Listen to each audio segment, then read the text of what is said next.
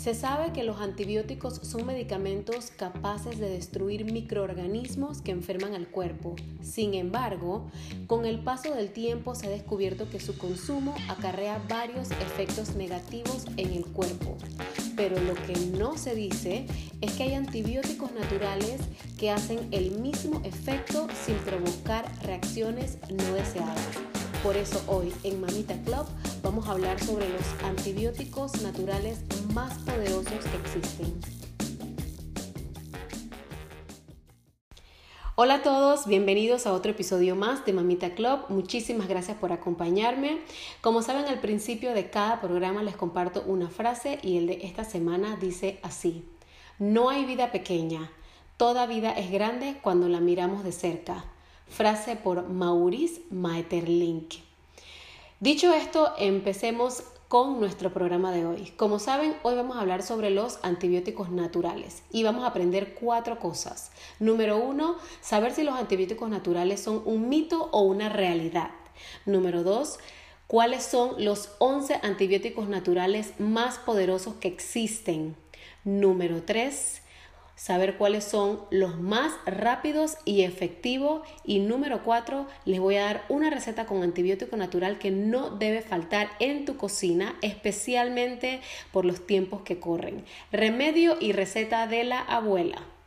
Ok. Empezamos con el primer punto, saber si los antibióticos naturales son un mito o una realidad. Yo lo que voy a hacer aquí es a darle los hechos y cada una va a sacar su conclusión. Un antibiótico es un tipo de medicamento esencial que tiene la capacidad de destruir muchos microorganismos que enferman el cuerpo. Su descubrimiento revolucionó por completo el campo de la medicina, obviamente hace muchos años, y se logró comprobar que podía ser una solución para muchas enfermedades que antes eran incurables. El problema es que con el paso del tiempo se descubrió que su consumo traía muchos efectos negativos al cuerpo, como alergias y dificultades intestinales. Y sumado a eso, estos patógenos crearon resistencia a los compuestos químicos. Por eso cada vez se tiene que hacer más y más agresivos para poder combatirlos. Esto que le acabo de decir es una realidad. Esto es un hecho. Ahora, lo que es un mito, o lo que se dice ser un mito, es que algunas personas no saben que existen antibióticos naturales que al provenir del mundo vegetal son capaces de ofrecer efectos similares sin provocar reacciones no deseadas. Y yo les puedo no quiero decir asegurar, porque no soy médico, se los voy a decir por experiencia propia, les puedo decir con total certeza de que esto no es un mito. Curarse con medicina alternativa, con plantas. Yo lo hago en este momento de la vida, llevo desde el 2011 curándome con medicina natural con plantas y les puedo confirmar que esto no es un mito. Ahora, hay que tener un balance, eso sí es muy importante y yo con esto no les estoy diciendo que no se debe tomar medicina eh, alópata, simple y sencillamente hay que tener un balance entre lo alópata y lo natural. ¿ok? Cuando una cosa no te sirve, mezclas la otra y ahí lo vas balanceando. Obviamente lo natural demora un poquito más, algunas veces, no siempre, pero siempre es la mejor opción porque mi filosofía es, cuando tú tomas medicina eh, alópata, tienes que curarte, o sintética, como lo quieras llamar, tienes que curarte dos veces. Uno de la enfermedad por la que la estás tomando y número dos, por los efectos secundarios que te va a provocar esa medicina que te tomaste en primer lugar, ¿no? Para quitar supuestamente una enfermedad. Cuando lo natural te lo quita y se acabó no hay efectos secundarios, no hay, obviamente todo este, eh, en exceso es malo. Por eso le digo que el balance es lo ideal en este, en este tema, ¿no? De lo, de lo alópata y lo natural. Dicho esto, ustedes saquen sus conclusiones.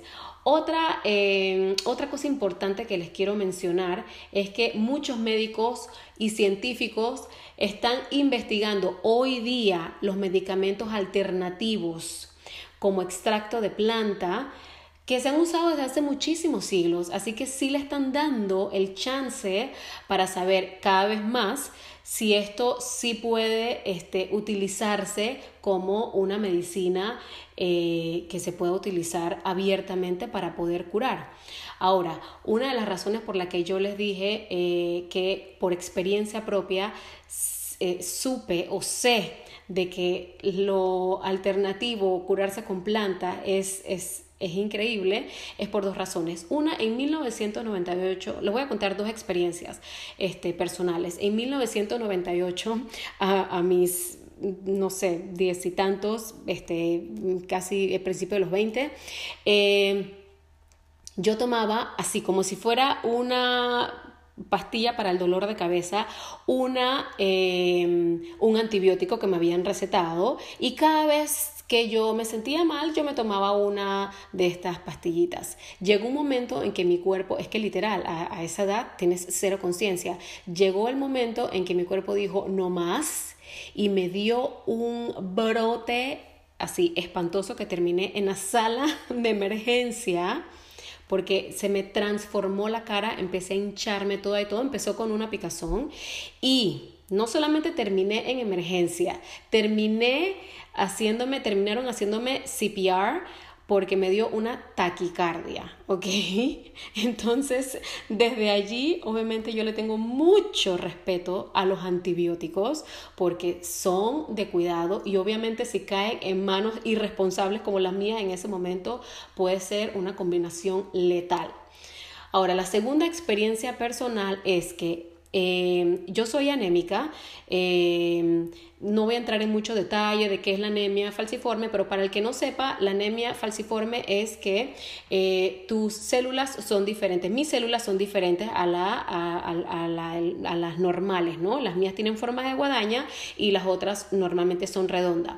Cuando yo vivía en México, la altura de México me espesaba la sangre y hubo eh, muchísimos medicamentos que probé, obviamente fui a, a, los doctores, nadie daba con eso, eh, con qué tenía, con qué me podía curar. Y lo que me terminó curando fue un doctor de medicina alternativa que ayudó a que mi cuerpo se pudiera sentir bien, que me licuara la sangre y que, y que yo pudiera vivir tranquilamente y felizmente como cualquier persona, porque todo se me hinchaba, todas las extremidades se me hinchaban, en fin. Eh, dos experiencias, una con medicina alternativa y una con medicina sintética. Una vez más, por eso le digo, esto para mí no es un mito, es una realidad. Ahora, vamos con el siguiente punto. Les voy a dar una lista de, por favor, anoten esto. Les voy a dar una lista de 11 antibióticos, los 11 antibióticos más poderosos, los 11 antibióticos naturales más poderosos que existen. El número uno es el vinagre de manzana. No tiene ningún orden esto. El vinagre de manzana, número uno. Número dos, el ajo. Tres, el jengibre. Número cuatro, la... Eh, es que lo tengo aquí en inglés y lo estoy traduciendo. El número 4 es el, rábano, el número 5 la cebolla, el número 6 los habaneros, el chile habanero. Sí, señores, el picante, el picante que se usa en Mamita Hot Sauce es uno de los antibióticos más poderosos del mundo. Eh, ya perdí la cuenta, pero el siguiente, creo que el séptimo, es orégano. El siguiente es cúrcuma, mi adorada cúrcuma. El siguiente es equinacia. El siguiente es miel, la cruda preferiblemente y la última es plata coloidal. Esto no se conoce mucho en Latinoamérica, yo lo conocí en México, eh, allá se utiliza mucho y es un líquido, es un líquido y literal sabe a plata, se llama plata coloidal, ¿ok? Entonces, estos son los 11 antibióticos, la lista de los 11 antibióticos naturales más poderosos que existen, así que yo espero que ustedes anoten y empiecen a comprar todos estos, este, todos estos ingredientes que muchos los tenemos eh, al alcance de nuestras manos, están en el supermercado y le pasamos por encima. Así que no más, eh, anoten esto y empiecen a incluirlo en su dieta, en su alacena, en la cocina, en todas partes. Ok, lo próximo que vamos a ver son los antibióticos, los tres antibióticos Ahora vamos a ver los tres antibióticos más rápidos y efectivos que existen. Estos tres están dentro de la lista que les mencioné. Esto no significa que ellos no dejen de ser poderosos. Todos son igual de poderosos, solo que estos tres son más rápidos. El ajo es el número uno y es uno de los antibióticos más económicos y potentes que existen, aunque para que sea efectivo es necesario consumirlo crudo. ¿Qué hace el ajo? Penetra de manera rápida en la capa protectora que forman las colonias de bacteria. El número dos es la miel y es, a diferencia de los antibióticos, importantísima para atacar el proceso de crecimiento de la bacteria, de manera que ésta no puede desarrollar una resistencia. Increíble que la miel sea tan poderosa y tan rica a la vez, es maravilloso. La número tres es el jengibre. Es ideal para combatir infecciones bacterianas porque hay una diferencia cuando es virus y cuando es bacteria. Y ojo con esto, sobre todo es poderoso para combatir todas las infecciones respiratorias. Hago hincapié en esto por lo que está sucediendo ahora en el mundo con el tema de la pandemia. Una universidad importante en Estados Unidos descubrió que el jengibre con la miel es una mezcla poderosa para inhibir el crecimiento de alguna de las superbacterias más letales que se conocen. Imagínense eso señoras y señores. Esto es maravilloso, yo estoy realmente impresionada, este, o, no estoy impresionada porque yo consumo esto a diario, pero no me deja de, eh, de llamar la atención que la naturaleza nos da todo, todo está ahí al alcance de nuestras manos y muchas veces por falta de conocimiento le pasamos por encima, no sabemos este, eh, el uso muchas veces, no sabemos que pueden ser unas este, medicinas alternativas y ahí está, en el súper, eh, en la alacena, en todas partes. Así que sabiendo esta información, tenemos que empezar a incluirlo en nuestro día a día para evitar así tener que recurrir a la medicina sintética. ¿Ok? Ahora, para terminar, les voy a dar una receta con antibióticos natural que no puede faltar en tu cocina.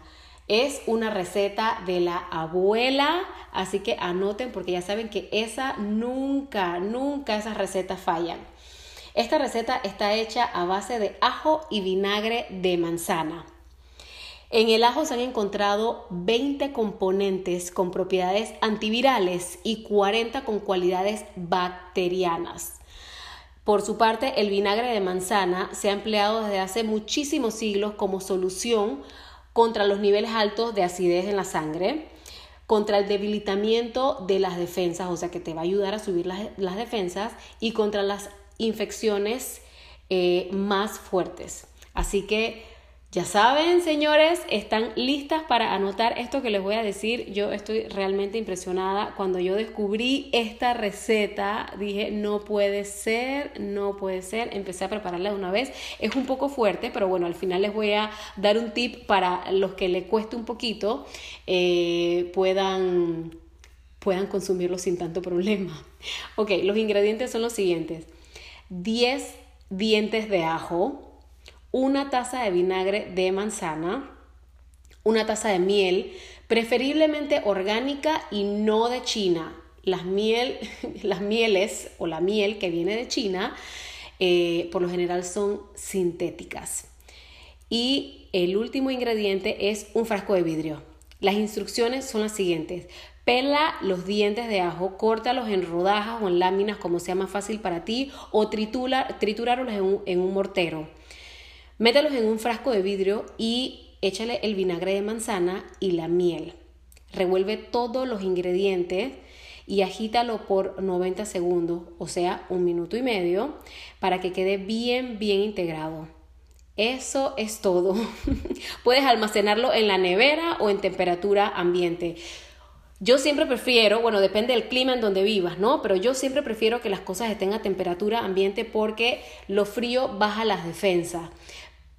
Ojo, depende mucho eh, la, la, temperatura en, en donde vivas, pero bueno, pues ya saben, pueden utilizarlo de las dos maneras. Ahora, la manera de consumirlo es la siguiente como preventivo. Lo ideal siempre es prevenir, no esperar a que estés resfriado para poder atacar la enfermedad. Así que para prevenir puedes tomarte una cucharada diaria, preferiblemente en ayunas. En caso de que ya estés enfermo con algún virus o alguna bacteria, tienes que consumirlo durante 5 días, empezando por dos cucharadas justo después de levantarte, en ayunas también, es lo mismo, ¿no? Y repite la misma dosis tres veces al día justo antes de cada comida en caso de que estés enfermo. Ok, eso es todo. Ahora, sí tienes problemas para poder este, consumirlo porque está muy fuerte o se lo quieres dar a tus niños, etcétera. Niños a partir del año. Yo a mis hijos a partir del año empecé a darle este, el, el cúrcuma shot, que es el que yo eh, uso mucho aquí en casa, y ahora poco a poco, porque es un nuevo sabor al que se tienen que acostumbrar todos en casa, eh, lo hago de esta manera lo disuelves un poquitito en una taza con agua tibia o un jugo de naranja o inclusive limón. Cualquiera de los tres puede utilizar, lo disuelves allí y ya es un poco más fácil de, de consumir. Yo la verdad es que me lo tomo así porque sabiendo que es tan bueno, pues nada, no importa. Con esto terminamos el programa de hoy. Muchísimas gracias por acompañarme. Espero haberles aportado valor con toda esta información que les compartí. Es importante que la implementen porque la información sin acción no sirve de nada. Recuerden suscribirse a mi canal de YouTube. Me encuentran como Gwendolyn Stevenson y ahí les voy a compartir muchísimas recetas rápidas, ricas y fáciles, sobre todo nutritivas. Nos vemos el próximo programa. Muchísimas gracias. Hasta luego. Gastrología es la combinación de la astrología y la comida. Mientras muchas personas prefieren platos tradicionales, a otros les gusta experimentar con comidas nuevas y cocina exótica, y otros simplemente comen cualquier cosa. Por eso hoy en Mamita Club vamos a hablar de la relación que existe entre la astrología y la comida.